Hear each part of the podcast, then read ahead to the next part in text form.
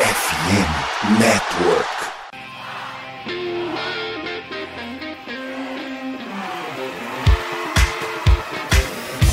Doutrina! Doutrina! Touchdown, touchdown, touchdown, touchdown, Steelers! A vitória será dos Steelers! Essa aí já era! O Pittsburgh Steelers continua vivo! O Pittsburgh Steelers vira o jogo! Um dos maiores jogos de todos os tempos no futebol americano! A vitória do Pittsburgh Steelers!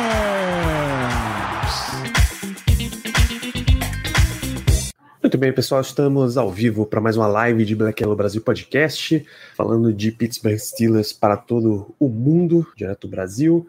Sou Danilo Batista, seu host, para a gente comentar, dar mais repercussões aí sobre a feiosíssima lapada que o Steelers tomou do Houston Texans no último domingo, trazer notícias, principalmente de plantão médico, tem muita coisa, e já dar uma olhadinha no jogo da semana 5 contra o Baltimore Ravens, tem mais jogo de divisão, para isso a presença do meu amigo Caio Melo. Está pronto para o apocalipse? Vai ser essa live hoje, Caio? Com certeza. Apocalipse é comigo mesmo. Mensageiro do caos. Já tenho essa, já tenho essa fama, então vamos em frente. Boa noite, pessoal. Vamos embora. Quando, quando a disponibilidade volta a aparecer, o Steelers resolve te dar, colocar a cabeça das pessoas assim numa bandeja de prata, bicho. É impressionante. É incrível. Absolutamente é incrível. impressionante. É, vamos em frente. Vamos em frente. Lembrar vocês de seguir arroba BlackYellowBR em Twitter, Instagram e Telegram para nossa cobertura do time, mesmo que eles não mereçam muito nesse momento, a gente continua acompanhando fortemente. Lives aqui no Twitch falando dos Steelers terças à noite e depois dos jogos, twitch.tv BlackYellowBR. Acompanhem sempre, a audiência tem sido sempre maravilhosa, principalmente no- nas lives pós-jogo, independente do horário, estão comparecendo, agradecemos bastante. E o que a gente bate de papo aqui na live vira podcast, os principais apps do ramo, Spotify, Amazon Music, Deezer, Google Podcasts. A Apple resolveu considerar que o Black Yellow não é um programa nacional, resolveu extinguir do, do cardápio brasileiro do aplicativo. A gente está em contato com o suporte para ver se a gente consegue retornar. E a gente pinta também na FN Network, somos fnn.com.br, casa de vários projetos de NFL, MLB, NBA, NHL. Tá acompanhando a temporada da NFL aqui, temporada da NBA volta daqui a pouco, temporada da NHL começa já na semana que vem. E aí o Igloo Cast, nossos parceiros acompanham o Pittsburgh Penguins. A temporada da MLB entrou em playoffs, mas mesmo assim a Rádio Pirata continua acompanhando o Pirates. Os Pirates não classificou para os playoffs, mas está cada vez mais perto disso, embora não seja uma surpresa eles estarem fora. Então confere tudo isso lá, somos fnn.com.br. Se você torce para os Steelers e não tá sabendo ainda, a gente tem um grupo no WhatsApp de torcida. É papo de mil, mil e quinhentas mensagens só no momento do jogo, ali nas três horinhas que dura o jogo. A galera vai frenética, então pede pra gente, a gente manda um link nesse momento. Caio, tem muita coisa maluca e negativa pra gente comentar, mas eu acho que até mais do que a gente trazer nossas impressões sobre o jogo, a gente não estava no, no episódio pós-partida, a gente tem que começar pela coletiva de Mike Tomlin. tá?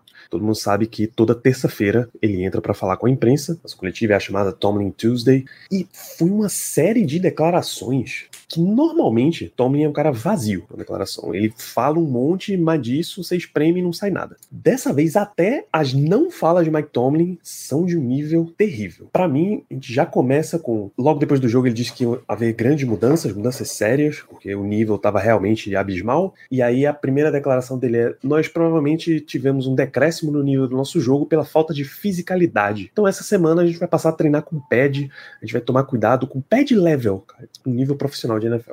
É coisa de high school, né? É, eu não sei se o pessoal aí conhece ou já treinou futebol americano no colegial nos Estados Unidos, mas basicamente era uma punição voltar ao básico, né? Voltar ali ao que é basilar o jogo, você treinar com pad. Quando o time tá demonstrando é, fraquejando nos fundamentos, você pune o time voltando pro, pro que é básico, que é basilar ali do, do jogo. Então, assim, é uma coisa completamente bizarra. É, um, é uma reação do Mike Tomlin completamente bizarra à derrota do jogo. É, a gente sempre vê Mike Tomlin soltando: ah, não, nós vamos é, fazer ajustes é, e já vi na conversa de esperar mais certos jogadores. Assim, eu não esperava nenhuma demissão do, do Matt Canada, no momento nenhum eu esperava. Talvez mudança em play calling, passar um play calling ali dividido, sei lá, com o Mike Sullivan, enfim, deixar o jogo corrido, todo treinado com o Mike Sullivan, mas nem isso rolou. É, é o máximo que a gente podia ter tido. Demissão não ia vir, principalmente do Mike Tomlin, não ia vir do Mike Tomlin. O Tomlin, eu acho que ele nunca demitiu nenhum coordenador na carreira dele inteira. É, então, assim, é algo bem é, inacreditável quando ele começa, quando ele termina uma coletiva, e ele terminou a coletiva dando uma declaração que pareceu até ser chocante para quem é de fora de Pittsburgh, principalmente. Nós vamos fazer mudanças e quem está de fora já pensa, assim, principalmente quem está de fora e não conhece a cultura é, de lealdade da franquia, pensa, ó, oh, pode ser que eles demitam o, o você. Assim, quem conhece já o Steelers sabe que isso não ia acontecer. E, assim, a gente de fato esperava que ele fosse chegar falando uma mudança efetiva, fosse ser feita, só que a mudança dele, além de não ter envolvido é,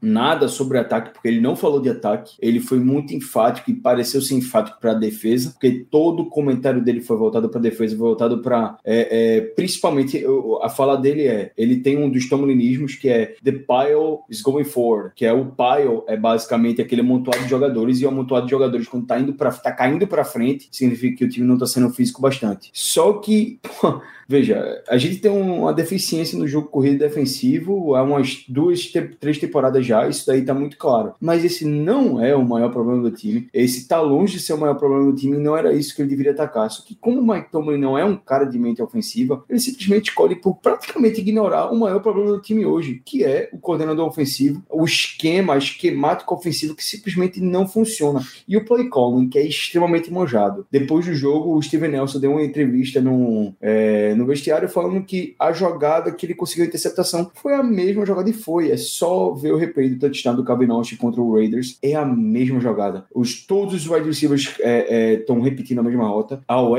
é, manteve o bloqueio da mesma forma. O Pickett fez exatamente o mesmo passe. Foi fácil. Foi basicamente ele correr a rota para o wide receiver. Então, e que aconteceu mais de uma vez no jogo. A gente até comentou aqui no. É, é comentou no QG, mas deve ter sido comentado na live do pós-jogo que os cornerbacks estavam correndo a rota para os wide receivers, e os wide receivers estavam jogando de corner. A gente viu o George Pickens mais de uma vez jogar de cornerback no jogo, do, no jogo de, de domingo. Então, assim, é, não só foi frustrante no ponto de vista dele não ter falado nada especificamente do ataque, como o diagnóstico do tá errado no time foi, porra, foi errado. Por mais que a gente esteja, esteja mal no jogo corrido defensivo, o maior problema da defesa tem sido parar o wide receiver um adversário. Os dois corners dos Steelers são muito lentos e são pouco físicos. Eles não estão conseguindo acompanhar qualquer nível de wide receiver 1 que tenha sido apresentado a esse time. Semana 1, o Ayuk teve mais de 100 jardas recebidas. Semana 2, o Amari Cooper teve, se eu não me engano, quase 100 jardas é, recebidas. Não teve touchdown, mas teve quase 100 jardas recebidas. Semana 1 teve dois touchdowns do Ayuk. Semana 3 é, é, foi o, o Devante Adams, Adams, que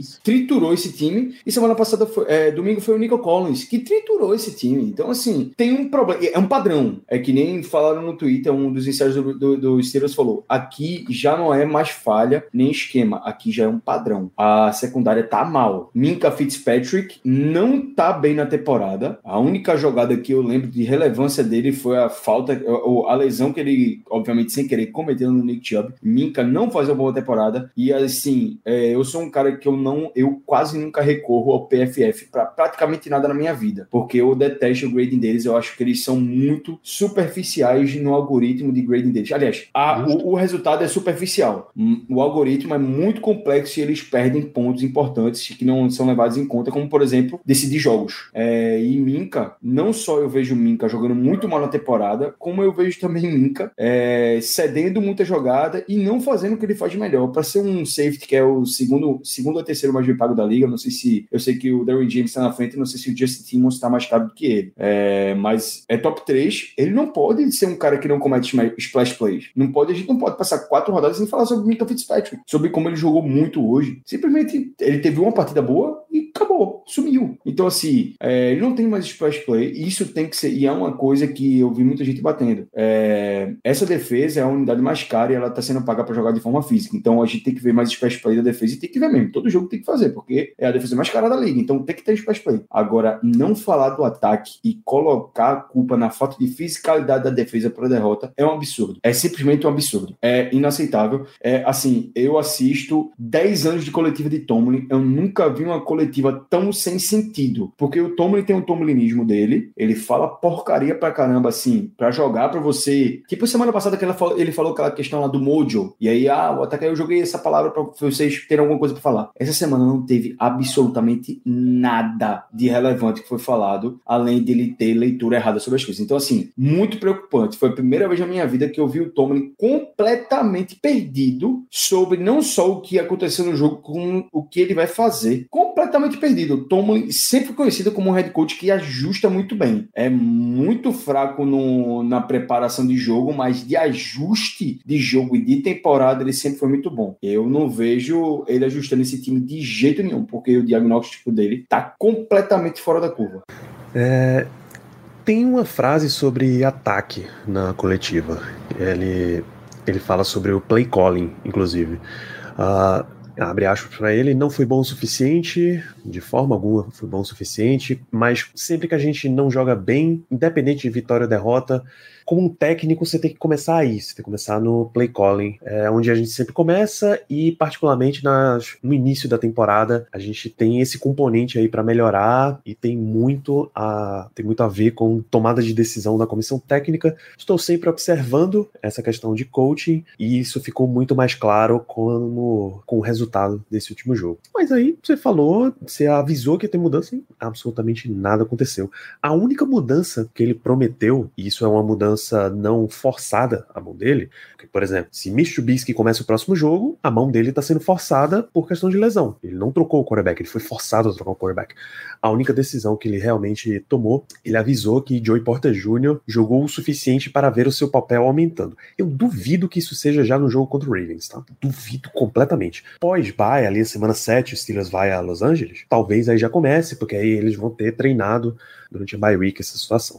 Mas é essa situação de perdido, cara. Você tá dando resposta num nível que parece que ele realmente sentiu o golpe. Que ele teve ali na coletiva, porque ele precisa estar tá ali na coletiva, mas ele ainda não entendeu o que foi que aconteceu para tomar essa pancada. Tá no nível daquele, daquele meme do jogador lá do, da copinha do São Paulo, que eu não sei o que aconteceu, mas isso aí que aconteceu não pode acontecer, mas eu não sei o que aconteceu. Porque, bicho, zero, zero, totalmente perdido. A gente consegue extrair dessa coletiva só que ele não entendeu ainda por que o Steelers foi tão mal, nem ele, nem a comissão técnica inteira, porque, honestamente, já foram quatro jogos. Se você ainda está, ainda está fazendo exatamente a mesma coisa durante esses quatro jogos, ou você está esperando a bye week para ver o que é que você consegue fazer para mudar, ou você realmente não entendeu por que é que o que você está fazendo não está acontecendo. É simples assim. Ou você não tem recurso para conseguir mudar a história. Não dá para não dá para dizer que é só eu não tenho jogadores para mudar esquema, porque isso é uma falácia absurda. É realmente porque quem precisaria mudar a situação não tem competência para mudar a situação, pô. Não sabe o que fazer para mudar a situação. É, entra um monte, um monte de estatística que só vai afundando os Steelers. O Radamés trouxe aqui no, no chat 67% das jogadas de ataque dos Steelers, foram 48 campanhas, 67% delas terminam em punch, turnover ou turnover on downs. Tá? 50% são punts de todas as jogadas ofensivas. Metade das jogadas ofensivas dos Steelers são punts.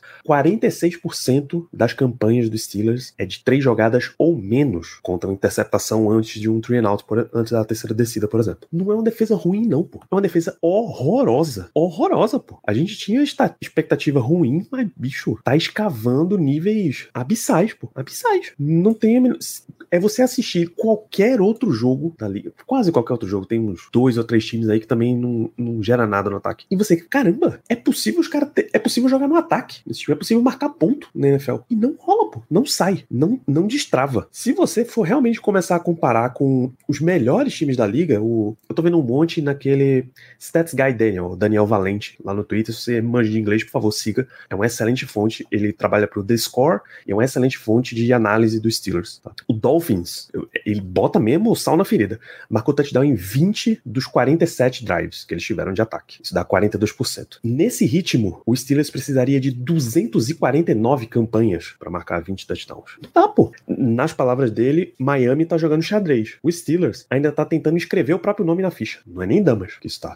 É, pontos por jogo com Matt Canada. 2021, 20.2 pontos por jogo. 2022, 18 pontos por jogo. 2023, 15 pontos por jogo. E não só é ruim, ele tá piorando a situação. Ô, Danilo, 15 pontos jogo por jogo quando você leva em conta a defesa, tá? Quando é só o ataque pontuando é 12, tá? 12. Lembrando que a gente tem dois touchdowns defensivos na temporada, então são 14 pontos na conta da defesa aí. Isso absolutamente não existe, pô. Não tem a menor condição de você ter qualquer chance de jogo assim. É, o número mágico do Steelers tá em 22 pontos, tá? Na era Matt Canada, no Steelers, sempre que o time cedeu 22 pontos ou menos, eles têm papo de 86% de aproveitamento. Quando o time cede 22, a defesa cede 22 pontos ou mais, o time tá 1 e 15. Ou seja, o teu ataque é completamente irrelevante pro jogo. Em uma partida, o ataque do Steelers ganhou o jogo. Na era Matt Canada, o Steelers ainda não marcou 30 pontos. É, eu acho que já marcou 30 ou talvez pontos. tenha marcado, tenha marcado com Ben. Porque...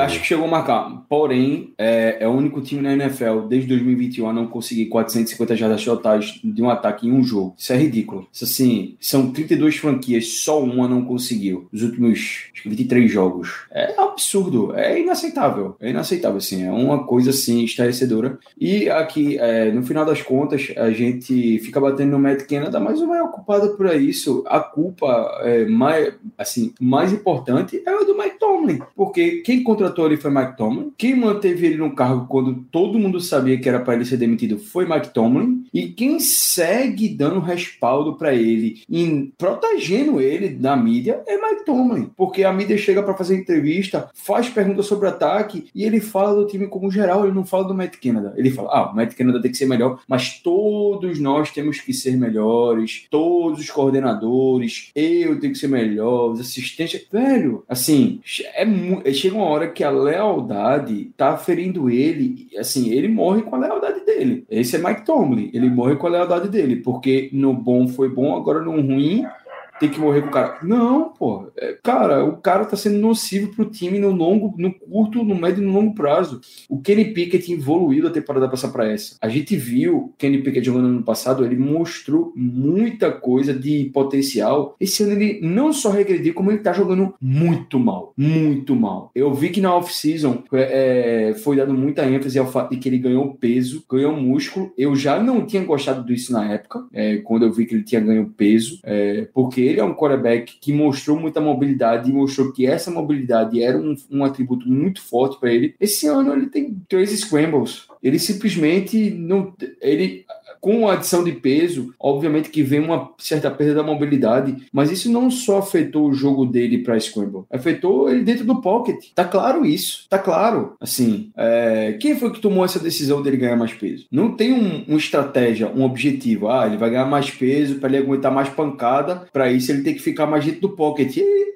ele dentro do pocket está sendo uma atrocidade. Se vai manter ele mais dentro do pocket, trabalha ele dentro do pocket. Ele dentro do pocket está sendo uma atrocidade. Ele não sabe se movimentar dentro do pocket. Ele está errando leitura. Ele não está é, é, subindo no pocket. O trabalho de pés dele está uma coisa horrível. A quarta descida que a gente viu, que foi uma chamada horrorosa, ainda assim era uma chamada que dava para converter e não foi convertida por culpa única e exclusivamente de Kenny Pickett, que tinha jogador disponível para recepção depois da, da, da linha de, de, first down e ele tinha mais de uma possibilidade de gap aberto para ele correr e avançar jardas. Então, assim, ele teve boas jogadas no jogo, inclusive, é, uma terceira descida, se eu não me engano, terceira para sete para o que ele completou um passe fenomenal no scramble, e esse é o melhor de Kenny Pickett, não só de Kenny Pickett, tá? Esse é o melhor de Najee também. Najee Harris, que é outro cara que está sendo muito mal utilizado por esse ataque. Muita, muitas pessoas batem no Najee porque ele não é o cara mais explosivo, mais ágil, mas assim, ele, em termos de qualidade técnica, ele é um baita de um jogador de futebol americano. É só pegar aí um ano de rookie de Najee Harris. Ele teve touchdown pra caramba, ele teve mais, em todos os anos ele teve mais de mil jardas corridas, é, mais de mil jardas totais. No primeiro ano, ele, se não me engano, ele foi o segundo maior recebedor do,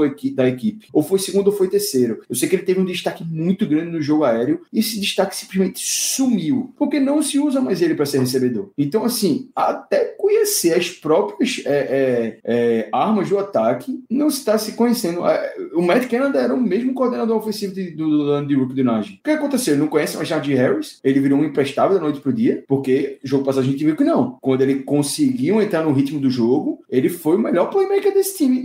Inclusive, tirando o touchdown do Calvin Austin, foi o melhor play, assim, melhor playmaker total do ataque de, de, armas ofensivas. Porque não foi só uma chunk play que ele teve, como o Calvin Austin teve em um e o Pickens teve em uma na temporada. Ele teve três, quatro, cinco ali chunk plays que foi ele na temporada já, tá? Não só no, no jogo teve umas três, mas na temporada eles têm um, ele tem umas cinco chunk plays aí bem interessantes, que inclusive é uma crítica a ele. Ele tem, ele é pouco capaz de gerar essa chunk play. E esse ano ele vem tendo, é, é, assim, pô, o que é que tá errado? O que é que tá de errado? Tudo no time regrediu, tudo no ataque regrediu, tudo, tudo, absolutamente tudo. Então, obviamente que até certo ponto a gente critica o Pickett, ele piorou muito, ele tá cometendo muitos erros, mas o quanto o, o Matt Cannon tá influenciando isso é um ponto importante que tem que ser, tem que ser relevado, tá? Tem que ser relevado. Não tô dizendo que não desistir do Kenny Pickett, tô dizendo, nem tô dizendo que desistir do Kenny Pickett, eu tô dizendo que existe um meio caminho que é a verdade e que a gente tende a pegar os extremos. Mas existe um meio do caminho que eu tenho certeza que nem o Kenny Pickett é tão ruim quanto ele tá jogando e nem é tão bom quanto, assim, a, a promessa do que ele parecia ser no final da temporada é. Assim, ele tá no meio do caminho, mas a gente não consegue nem enxergar esse meio do caminho porque nada funciona, nada funciona. E aí você fica numa situação que na NFL não costuma ter perdão, cara que é o seguinte: não importa o nível do teu quarterback, pouco importa. Não importa se é problema de confiança, não importa se é problema de coaching, não importa se é problema dele mesmo, se ele não aprendeu, se ele não progrediu e tal. Quando o quarterback começa a não entregar vitórias, a partir do ano 3, a cordinha vem pro pescoço dele. E quando um quarterback perde a confiança de um time, um time, dificilmente ele recupera um status como um quarterback titular na NFL. Ah, Danilo, Dino Smith é um titular da NFL. Dino é a completa exceção dessa regra.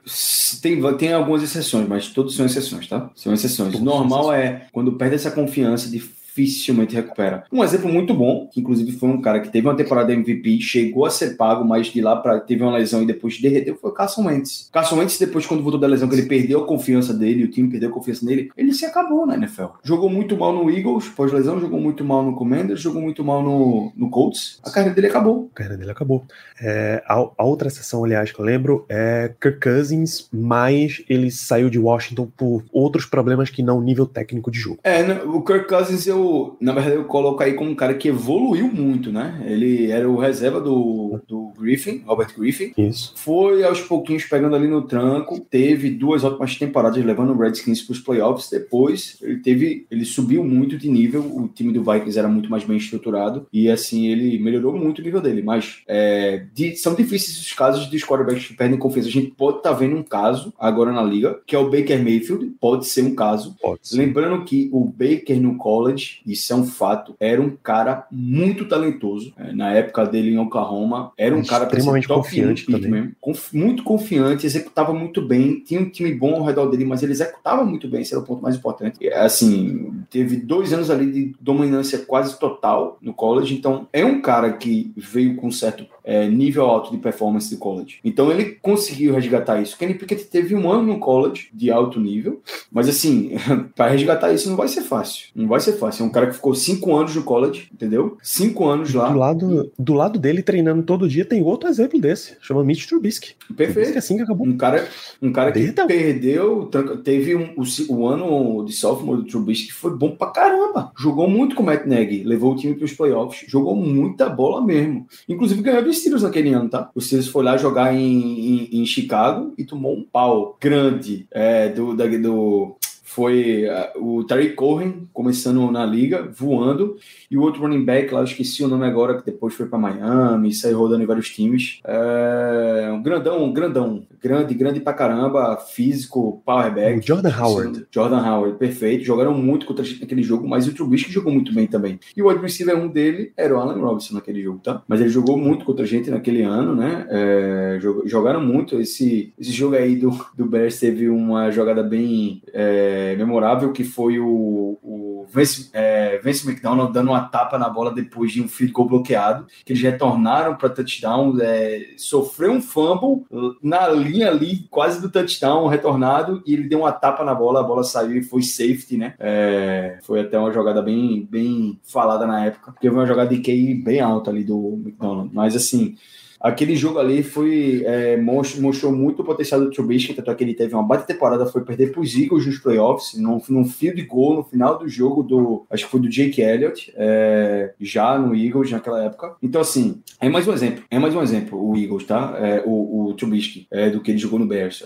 E, e aí, por aí vai, daqui a possivelmente amanhã o Trubisky ia estar tá no, sei lá, no Chargers da vida, é o, é o Pickett. Eu vi o exemplo, eu até pensei no exemplo de Daniel Jones, mas eu não vou falar Daniel Jones porque ele ainda tá pendente tá? O Daniel Jones teve um, um bom ano no passado. Esse ano tá tendo altos e baixos, mas não só como ele, todo o time do Giants tá tendo altos, altos e baixos. Então, assim, é, parece algo mais padrão ali dentro do time. É, então, o Daniel Jones é um cara que eu seguraria um pouquinho para falar, mas. Daniel é Jones, um para mim, tem um problema seríssimo mesmo que Brian Dable consiga converter Daniel Jones, porque assim, não precisa ele ser elite e ele dificilmente vai entrar na elite. Teria sido um trabalho fantástico se ele virar um quarterback de elite. Então, o tempo inteiro vai ficar aquela sombra de, tá, mas agora ele vai virar abóbora, agora ele vai, vir, ele vai voltar ao normal, agora ele vai regredir. E essa, essa pedra na, nos ombros do cara, esse peso nos ombros do cara, vai ficar pesando por muito tempo. Ele vai ter que jogar bem, consistentemente por muitas temporadas, até a galera realmente esquecer que ele foi foi tenebroso. É, e novas comissões, novos front offices, para de ter compromisso com os caras antigos, pô. Vamos supor, os Steelers para 2024 demite Matt Canada. E, e, sim, eu tô trabalhando na base da suposição, a gente não tem como absolutamente garantir nada. É, Matt Canada não volta como coordenador ofensivo, é, um apocalipse aí, Mike Tomlin resolve aposentar, vem um outro técnico. Ô, ô, Danilo, é melhor um cenário nem precisa ir muito longe. É, nem precisa ir muito longe. Vamos supor um cenário aqui que a gente contrata, porque, veja, Mike Tomlin sair eu acho muito difícil, até porque tem contrato. Okay. É mais fácil ele sair quando acaba o contrato, mas ele vai trazer, sei lá, um cara tarimbado no mercado para ser coordenador ofensivo para tomar conta do Justo. ataque, tá? Mas sempre vai ser um cara que de nome, de nome conhecido, mas que não é, não é um cara top, porque o Steelers não vai atrás de ser criativo com nada. Exemplo de nome, Cliff Kingsbury, tá? Que é ex-head coach do Cardinals. Ele chega aqui, primeira coisa que ele faz é, Kyler Murray tá disponível no mercado, vamos trocar uma, uma duas picks de primeira rodada. Ele vai pedir. Eu tenho certeza que ele, se tiver disponível, e o Kyler Murray tá passando por situação contratual agora pós-lesão, ele, é, se ele for trocado no próximo ano, ele vai ter um abatimento de uns 30, 40 milhões de dólares no contrato dele de Arizona. Então é muito possível que Arizona tenha, se ele não conseguir, se ele não conseguir jogar esse ano, ele tá voltando de um rompimento de LCA, é possível que ele fique disponível no mercado. E aí ele ficando disponível no mercado, o Cliff Kingsbury pode dizer, ó, oh, meu cara é o Kyler Murray, pode trazer. A gente, sei lá, faz uma troca tipo, como ele não vem performando nos últimos 3, 4 anos, faz, sei lá, uma troca feita, fez é, pro Aaron Rodgers. É, se jogar o ano todo, é um first rounder, se não jogar, second rounder. É uma, é uma troca bem plausível, né, é, para ser feita. Então, assim, é, é, o tipo de coisa que pode acontecer com Pittsburgh. É o tipo de coisa que pode acontecer. Eu não ficaria surpreso se acontecesse. É, porque é o modo operando dessa franquia, né? É sempre uma que é mais conveniente a ser feito, o que for menos custoso, infelizmente. Tem sido essa a decisão da franquia nos últimos anos. É, então, outro exemplo bom, Danilo, é o Zach Wilson. O Zach Wilson, do que ele está passando agora pelo Jets, foi um cara que no ano 1 foi interessante, mostrou ali ter alguma coisa. No ano 2, como teve algumas partidas boas e algumas partidas horríveis, e hoje o pessoal trata de forma jocosa, como se fosse uma piada. O pior quarterback é, a ser starter da NFL. Não, não é nem pior que o Kenny Pickett, tá? Eu trocaria Kenny Pickett por, por Zé Wilson na hora, assim, sem titubear. É, é simplesmente bizarro, mas tem casos e casos, né? É, citaram aí o Justin Fields, é outro nome que tá meio que perigando. É uma situação bem parecida com o Kenny Pickett, tá? Bem parecida. Ataque horrível, nada dá certo, franquia horrorosa, só derrota, e é um cara que foi muito mais promissor do que Kenny Pickett no college, tá? É só ver o Stroud. O Stroud tá numa situação boa. O Stroud teve tanto sucesso quanto, quanto o, o Justin Fields lá em Ohio State, veio da mesma escola, mesmo sistema, mesmo tudo, e não tá tendo um cara já começou com sucesso fenomenal, enquanto o Justin Fields está brigando, tá brigando com o próprio time lá em Chicago, né? É. Então, galera, não existe esse compromisso com, com o próximo quarterback, com o quarterback antigo, não, tá? Novo comando, é novo como a gente espera que o Steelers coloque o ataque na mão de alguém que resolva comandar o ataque, puxa o ataque para si, vai ter essa situação aí. Os caras realmente não vão ter obrigação nenhuma de estar tá trabalhando com, com o Pickett. Uh, os dois cenários mais prováveis do Steelers para a próxima temporada é renovar com o Canada, eu realmente acho que não vão, porque tá demais. Mas tá. promover o Mike Sullivan, essa é a assim, maior probabilidade, assim, por muito, porque esse é o modo operando do time. E a segunda opção é trazer um nome extremamente, assim, extremamente engessado, que todo mundo vai odiar, principalmente nomes possivelmente aí ficando disponível no mercado, como por exemplo Mike McCarthy. Se ele tiver disponível, é um cara de Pittsburgh, é um cara que já ganhou o Super Bowl, é um cara old school que o Tomlin gosta, pode certeza, vai vir um nome desse, um, um Rio Jackson da vida, e aí vai ser atrocidade atrás de atrocidade. O pai não, porque eu acho que pela idade não rola mais, mas um Scott Turner da vida, já que não dá mais para trazer North Turner. Um Schottenheimer da vida também. Schottenheimer, um Kubiak, essa Vai turma ser aí. Assim. Ó, Kubiak, veja, Kubiak joga gosto, apesar de que eu tenho certeza que ele não vem, porque Kubiak é um cara que tem que teve muito sucesso, que assim tá mais para ficar. O Clint, não o, não o pai, o filho. Ah, tá, beleza. Você que tá falando do pai. Peraí, o pai, o pai sempre tá hora. Não, mas é isso mesmo, é um cara assim de família, um cara que que, foi o caso do Todd Haley. O Todd Haley foi isso, né? O Todd Haley foi meio que ali traços, é, família, conexão, e conexão do Tomlin vai ser por aí, vai ser esses caras aí bem engessados, pouco criativos, e até porque essa carta do eu já testei um criativo desconhecido já foi usada com Matt Canada, né? Essa carta já foi usada. Então é muito provável que ele vá para o cara mais conservador possível que esteja que tenha no mercado para poder trabalhar o Pickett. E para mim o que, o que ainda não faz sentido, que a gente fala desde o da off-season, é que assim, você tá vendo uma situação engessada, você tem uma tendência a fazer uma promoção interna, gente que tá acostumada com o ambiente e tal, e você não se deu opções nessa promoção interna. Por exemplo, o Steelers recentemente promoveu Terry Austin de assistente de defesa para coordenador defensivo. O Steelers ano passado teve Brian Flores como assistente defensivo e técnico de linebacker. Por que, que, não, que não, tem um assistente de ataque para esse time? Por que, por que é que toda a NFL basicamente usa coordenador de jogo aéreo, coordenador de jogo corrido para ataque e defesa? Múltiplos assistentes dentro de cada posição. É, eu falei de Clint Kubiak agora, o filho, ele é coordenador de jogo aéreo de São Francisco Francisco 49ers, por exemplo. O, o velho Rooney não solta dinheiro para nada. Isso é uma crítica já antiga, tá? Dentro do, da franquia, Sim, que é Rooney é, joga o time pro Tomlin, o Tomlin decide o que ele quiser e ele tem um orçamento dele e não pode escapulir esse orçamento. E tem sido assim pelos últimos, sei lá quantos anos, é, infelizmente. Eu tenho certeza que uma galera toparia, é, mesmo começando de baixo mesmo, de assistente, para ir sendo essa promoção. O, rola um nepotismo enorme, rola, mas você pega os quatro técnicos entre os mais falados hoje da liga, todos eles começaram como assistentes do velho Shanahan, o Mike, não o Kyle. Kyle Shanahan, que é técnico do 49ers, o Sean McVay, Matt LaFleur, técnico do Matt LaFleur e o McVay, Mike McDaniel. Mike McDaniel do... E tem, e tem mais um dessa, dessa é, árvore aí, né, que vem aí tendo certo sucesso, que é justamente o play caller do, do Texans. É do Texans? Não. O é... Bob Slowick era. Eu acho que é. Foi coach no, no Niners ano passado. Isso, isso. E que, se eu não me engano, tá na, tá na árvore do, do Mike Shanahan. Tá na árvore dele, tá? Ele foi Tava lá, é, assistente é, no Redskins assim. entre 11 e 13. Perfeito, exatamente. É ele mesmo. Então, assim, alguma coisa tem de boa nessa árvore. Quando é que os caras vão enxergar que, pô, cara, é muito simples. O Steelers tem, é um time de tradição de quer focar no jogo corrido. E, assim, claramente parecia que era o que esse time queria fazer pelo andar do final da temporada passada. Focar muito no jogo corrido, tirar a pressão do Pickett, ter o Pickett ali para fazer play action e completar jogadas um pouquinho mais complexas, né? No geral, um check down. A gente chega para essa temporada, a gente não vê nada disso, inclusive o time abdicando do jogo corrido, porque, segundo o Magic Canada, esse time, esse ataque não foi feito para jogar um jogo quando tiver atrás do placar, tá? Essa foi a declaração, inclusive, super polêmica durante o jogo é, de domingo. Então, assim, você já vê que é um time que o planejamento dele não faz muito sentido. É, e qual é a dificuldade de chegar. Ah, o Steelers quer fazer o. voltar ao velho Smash Mouth Football. Cara, vai no mercado, pega quem é um L de Power Run, vai no mercado, pega outro running back de Power Run, vai no mercado, pega um OC que é focado em jogo corrido. Vai lá, vai lá no Browns. O Browns é aqui do lado. O Browns é aqui do lado. Vai lá no Browns. Ó, oh, Stefanski, que é um time de Power Run o tempo todo, só faz correr com o Chubb, com o Hunt, com. É um time muito focado nos últimos cinco anos anos, cinco não, quatro anos, foi extremamente focado no Power Run. Quem é teu coordenador ofensivo? Quem é teu assistente principal? Porque o play caller é o Stefanski lá. Traz o cara, monta o ataque com esse cara e bota para correr bola, velho. Bota correr, correr bola, mas tenha um planejamento e siga esse planejamento. Tem um projeto, siga o projeto. Tem uma estratégia e siga. O Steelers que estratégia não segue e depois fica dizendo que esse ataque não foi feito para estar tá jogando atrás do placar. Assim, é completamente é, é, sem sentido, sem sentido.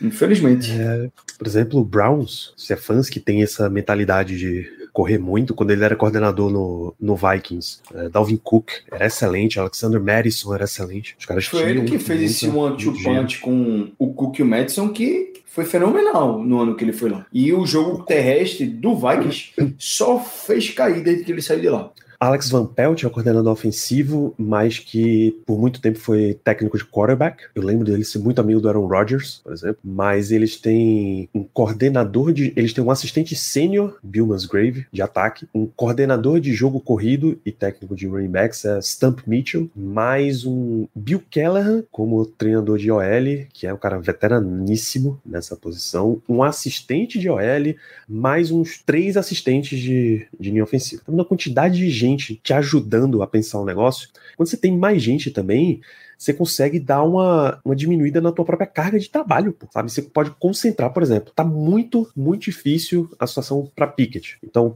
por mais absurdo que isso dizer, então você tem um outro assistente cuidando da situação, Matt Canada consegue vir trabalhar. Kenny, essa semana somos nós três, eu, você e, e Sullivan pesado. Vamos, vamos nós três, a gente vai trabalhar no jogo que a gente quer, porque também não vai adiantar, não vai adiantar nada Kenny Pickett querer fazer uma coisa e McKenna querer fazer outra. A chamada nunca vai, vai conectar. Kenny não tem moral para pegar o ponto dele, jogar fora e chamar ele mesmo as jogadas. Ele já perdeu até, já tá perdendo até a confiança para fazer isso.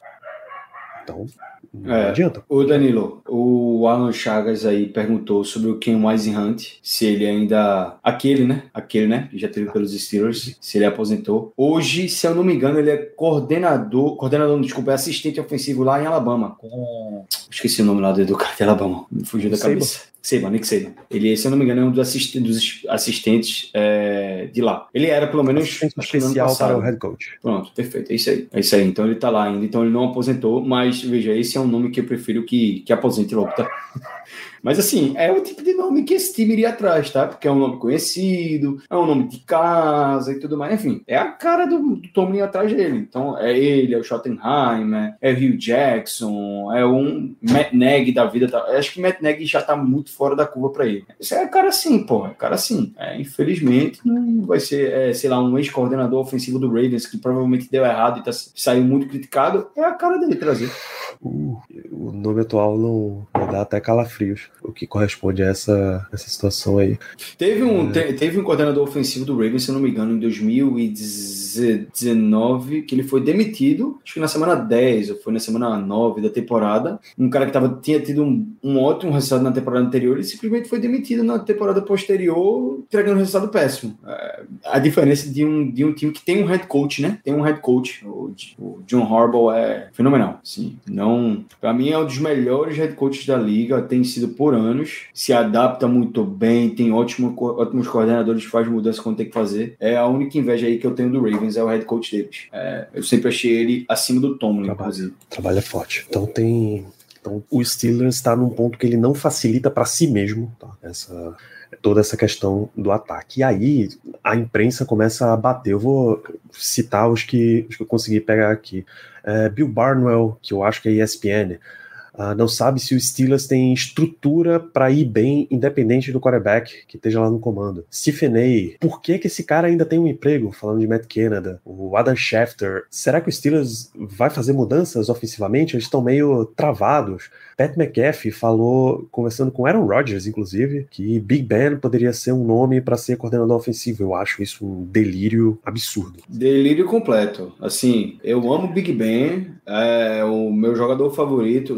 É, o meu jogador é, entre Antonio Brown e do, do, da minha época de, aí, de auge de Steelers, sem dúvida, assim, jogador que marcou, é um motivo de eu torcer para Steelers, é, foi pelo Big Ben, Big Ben e Antonio Brown, sem dúvida, mas é, tem um limite, né? Tudo tem limite, né? Big Ben era um cara que é um cara que entende muito do jogo estando em campo. Ele não é o cara que vai executar a jogada. Então, não adianta, não adianta. Isso. Talvez o Steelers tivesse mais vitórias com o Ben como quarterback hoje do que Sem teria dúvida. como coordenador ofensivo. Não, veja, isso aí, que- que- a gente consegue provar isso. Volta para 2021 e pega os números do, do ataque de Big Ben. Tá resolvido. A gente teria ganho mais jogos na temporada passada e mais jogos esse ano. Isso aí eu não tenho dúvida. Isso eu não tenho dúvida. Que a gente com Big Ben teria ganho mais jogos nas últimas temporadas. Assim, Big, só pelo fato de que em certo momento do jogo o Big Ben ignorar o, o OC e ia chamar a jogada. Só por causa disso a gente ganharia jogos. Sem dúvida. Porque talento no ataque a gente tem, né? Mas você não tem um piso para você começar a construir o- em cima do talento dessa galera. É, Kevin Clark, da ESPN, Canada roda as mesmas jogadas de novo e de novo, como se fosse um jogador de Madden. O Ryan Clark falou também, é, CBS Sports, o nível que o Steelers está jogando é vergonhoso porque é a franquia. Ryan Clark, manda esse cara de volta para Pitt. Nem Pitt quer, irmão. Ele, ele, foi, ele foi demitido do, de LSU, pô. O cara foi demitido de LSU. Assim, pô, pelo amor de Deus. Ele é muito fraco. Ele é muito fraco. Muito, muito, muito fraco. Então, cara, não tem situação nenhuma pra gente sair desse, desse ciclo aqui também, porque já é o segundo programa de terça seguido que a gente baixa o cacete com justiça. É, o Demico Ryans, o técnico do Texans, depois do jogo, ele deu a bola do jogo para todos os jogadores. Porque simplesmente ninguém foi mal na partida. Não, e ninguém, to- to- todos ganharam todos os matchups. É isso. É isso. Esse A foi o gente não ganhou nenhum matchup nesse jogo. Nenhum, nenhum matchup. É, e a gente fecha aqui que o Steelers está, na coletiva de Mike Tomlin, ele falou que é que muito provavelmente Joey Porter, quer dizer, Joey Porter Jr. jogou para merecer mais espaço. né? A gente tem estatísticas dos, dos cornerbacks e é absurdo. Assim. Levi Wallace e Patrick Peterson combinados, estatísticas do Pro Football Reference, 61,4% de passes permitidos, passes completos permitidos, 487 jardas permitidas. Isso aí tá envolvido aquele caminhão de jarda que os wide receivers 1 vem ganhando. 13,9 jardas por passe completo. Que coisa pra cacete. É um first down a cada passe completo. É isso. Mais que um first down. Mais do que um first down. A cada três passes desses, você ganha um, um first down extra. Isso aí, três passes recebidos são quatro first downs. É, sete touchdowns permitidos. Quatro jogos, tá? Sete touchdowns permitidos. Passer rating 106.5 e nove tackles errados. Nem consegue defender, marcar bem o cara, nem consegue taclear direito quando tá, tá na situação. Você nota em vídeo, até os caras, em várias situações, várias, não todas, eles estão muito próximos do recebedor. Mas é o próximo, um passinho atrás, que na hora que a bola tá quase chegando, ele pula, sei lá, goleiro tentando sair no, no vídeo de um pênalti que foi pro outro lado. Então, realmente, basicamente, os calouros precisam ganhar esse espaço. O Joey Porter Jr. precisa ganhar esse espaço. O Broderick Jones vai ganhar esse espaço na marra, já que Daymore tá machucado. Infelizmente, Que o Corey Trice se machucou, espaço. né? Que era um cara que potencialmente podia ganhar espaço aí no time, mas machucou. Tá fora da temporada. Ah, o, o- E Desmond King e o Tino Sullivan também. o pessoal falando aí no chat que o Zay Flowers vai sambar nessa secundária. Cara, Segura. pode. eh, Não só Zay Flowers. Quem vai ter dois touchdowns nesse jogo, 100 jardas recebidos e mais, é Mark Andrews. A gente tem capaz de marcar ele. Além Roberts no último jogo foi uma atrocidade. Assim, o que fizeram com o Alendo Roberts é um, foi um crime. É assim, é um, um linchamento público. É vergonhoso, velho. Então, é, a gente, assim, a minha, minha expectativa para esse jogo, eu já já vou falar, mas, sinceramente, eu espero, eu vi, eu vi as pessoas comentando é, é, no, no chat da, da coletiva do, do Tomlin, boicotem, é, os Steelers não vão pro jogo. O pessoal vai, cara, a galera vai embora no intervalo. Vai ser surrado, vai ser, vai ser muito feio. Vai ser uma coisa bem feia. Bom, tem três lesões pra gente reportar desse jogo, porque não bastasse o time tá ruim, você ainda vai ter que botar os reservas em campo. Uh, Kenny Pickett é o primeiro que a gente precisa começar, né? Ele teve um edema ósseo que dói, tá? Dói um monte. Talvez ele jogue domingo, talvez não. O Ian Rappaport e o Adam Schefter, os dois foram na notícia, é que os Steelers talvez vai avaliar durante a semana e talvez eles queiram ser mais precavidos e não usem Pickett no domingo, joguem com Trubisky, porque a semana seguinte é a bye week, então se dá duas semanas, basicamente três semanas aí para o teu quarterback descansar. Porém, Danilo, aí o, o que vale ressaltar é que o Pickett está agendado para treinar amanhã, tá? De forma limitada, mas tá. Então, assim, pode ser que a gente tenha uma noção se ele vai jogar ou não daqui para sexta-feira. A gente vai estar tá sabendo se ele joga ou não. O Steelers é bem, é bem manjado essa questão de se vai jogar ou se não joga. É no fim da história, eu sei que vocês vão ficar todos os dias perguntando: Pickett joga? Tem notícia de Pickett? Cadê Pickett? Sexta-feira é o primeiro deadline. Na sexta, eles já podem dizer: não, não tem condição, já tá fora do jogo. Se não sair na sexta, só no domingo, ali, uma hora antes do jogo, é que o Steelers vai soltar o okay, que Kenny Pickett tá fora. Se no domingo não sair a informação, aí ele vai pro jogo mesmo, independente do, da situação que ele tiver. E como e me dói dizer isso, mas a diferença hoje não tá, tá grande, não, tá? De Pickett pra Trubisky, tá? Porque, é porque o Trubisky ninguém, ele já fez o trabalho de sugar minha, de minha energia vital. Ninguém vai ser capaz de executar esse ataque. Não tem, não tem nada para executar, pô. Eu vi gente falando hoje no, é, num podcast que eu escutei de, de torcedores dos Steelers, falando que, cara, se botar Kenny Pickett, Mitch Trubisky ou Mason Rudolph, a gente não vai perceber diferença, não. O resultado vai ser o mesmo. O ataque não executa nada. Não tem play design. Os desenhos das rotas são horríveis. É, o esquema é ruim. A OL não, não tem a OL não tem uma estratégia de bloqueio que faça sentido para a jogada que está sendo executada.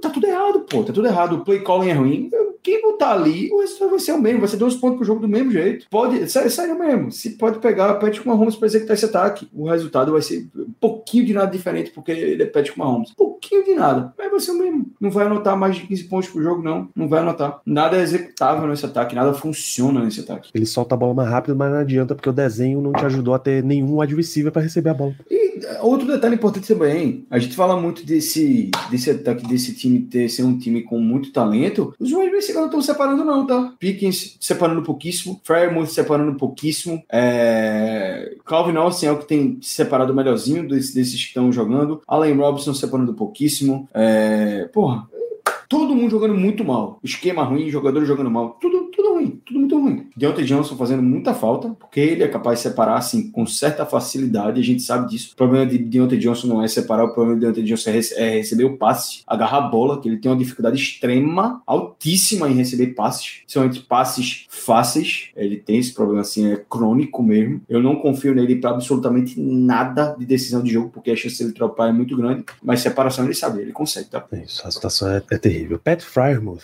vai ficar duas a três semanas de fora. Informação do Gary Possivelmente só volta depois da bye, né, Danilo? Acho que depois da bye ele tenderia a voltar. Isso. Ali na semana 7. A lesão dele é de posterior da coxa, basicamente a mesma lesão de, de Deontay Johnson e Deontay foi colocado na, na injury reserve, né? Eu acho que o Steelers não vai botar porque a bye week vem aí. É, mas não só isso, Danilo. A lesão do Deontay foi grau 2, é, foi um estiramento grau 2 e a do Fremont foi grau 1. Então é menos preocupante, apesar dele ter saído do jogo, é menos preocupante do que do Deontay, sem dúvida. E quem também não joga é Dan Moore Jr., tem uma entorse no joelho e Mike Tomlin já declarou que ele vai ficar fora na próxima partida e aí vão reavaliar para os próximos jogos. Broderick Jones vai ser o substituto. É, Broderick Jones como left tackle. O Darnell Washington é para ser o Tyrande 1 na situação, né? E Mason e Mitch Trubisky, desculpa, como quarterback. Broderick e Darnell me trazem outro ponto da, da coletiva que foi horroroso. A gente viu que aquela chamada para quarta para um, aquela jogada perdida, chamada horrorosa, basicamente o carimbo de que o Steelers perdeu o jogo ali. Eles não perderam o jogo naquela jogada, tem toda uma série de outros fatores para essa situação. Mas ali foi que realmente sepultou o resultado. Mike Tomlin disse, isso é completamente absurdo, que o Steelers não chamou uma jogada de corrida por ali, na G, vinha correndo bem consistentemente naquele cenário. Porque Dan Moore e Pat Frymouth estavam fora. Fica a pergunta: por que, que se draftou o Broderick Jones e o, e o Darnell Washington, então? Literalmente, a dois jogadores físicos extremamente Dois físicos. jogadores físicos, absurdo de físico. Vem de um esquema de Georgia que é físico e corre bem demais. O Stetson Bennett era o quarterback de Georgia, pô. Pelo amor de Deus, sabe? Não, o Darnell, Washington as, é boas corridas dos Steelers, as boas corridas dos Steelers teve, assim, você pega para separar cinco melhores corridas, em quatro ele teve um, um bloqueio que foi chave para a jogada acontecer. Então, porra, quer. E o contrário a gente veio do Pat Frymouth. Pat Frymouth é péssimo bloqueando. Então, se você tira Pat do jogo e coloca Daniel Washington, você melhorou no bloqueio. Ponto. Não tem discussão em relação a isso. O cara bloqueia melhor que o Pat Frymouth. Como rookie já, ele já é melhor bloqueador. E o Broderick Jones é um cara que vem do sistema ofensivo muito físico. Ele foi draftado como um cara muito físico, muito forte pro jogo corrido, que tem que ter um aprimoramento ali, tem que aprimorar muito, trabalho técnico pro pass block. E que simplesmente você bota dois caras extremamente físicos em campo, conhecido por, por por essa característica de fisicalidade e o time ficou menos físico com os caras em campo, porque saiu Demore, uma bola, né? Demore, uma bola, deu Demore de físico, não tem nada, e o Pat Frymouth que bloqueando uma atrocidade. Não faz sentido nenhum, nenhum. É, é, isso que eu falei. Quanto mais o Tomlin justificava as jogadas, as questões que ele estava falando, mais sem sentido era. Essa, para mim, foi a coisa mais sem sentido que Tomlin falou a entrevista inteira. A gente saiu de dois jogadores titulares que, conhecidamente, são menos físicos e mais finesse para dois caras mais físicos, melhores bloqueadores, e por causa disso a gente decidiu que a gente vai ser menos físico na jogada. É uma atrocidade. É tudo, tudo extremamente é, contraditório. Tudo muito contraditório. Difícil, absolutamente tudo errado. Então esse é o, esse é o cenário aí que o Steelers vai ter para o próximo jogo. Isso aqui é tudo que o Steelers nos deu depois dessa lapada que ele tomou do Houston Texans. Ô Danilo, eu queria responder aqui a pergunta do Binho, consegui mandar um abraço para ele. Ele perguntou aqui quem seria para mim, na minha opinião, o nome ideal para o jogador ofensivo dos Steelers. Que eu queria, que eu queria, Caio, Mike LaFleur. Esse, esse é o nome. Um cara de uma árvore fenomenal, pedigree no nome, trabalhou com, com é, é, é acho que ele trabalhou com o Shanahan também, tá? E, e, hoje é o coordenador ofensivo do é, e é da é da árvorezinha do Mike Shanahan. Trabalhou com, com Kyle Shanahan, tá trabalhando com o Sean McVay, é o coordenador ofensivo do Rams, e aí você pensa, pô, se ele vai fazer uma movimentação lateral, que o Rams pode negar a entrevista por ser uma movimentação lateral, obviamente que se ele quiser, ele vai falar pro Rams que ele quer fazer entrevista com o Steelers. É, sem dúvida, o cara tem a prerrogativa disso. Até porque já aconteceu de sair coordenador do Rams fazendo uma movimentação lateral sem eles forçarem, só pro cara querer fazer. Então, assim, o que é que tem de grande atrativo no Steelers pro Michael Floyd? Primeiro, a possibilidade dele ter um ataque para ele e ele ser o play caller, coisa que ele não foi ainda, nem lá em São Francisco e nem é, em Los Angeles, o play caller o Sean McVay.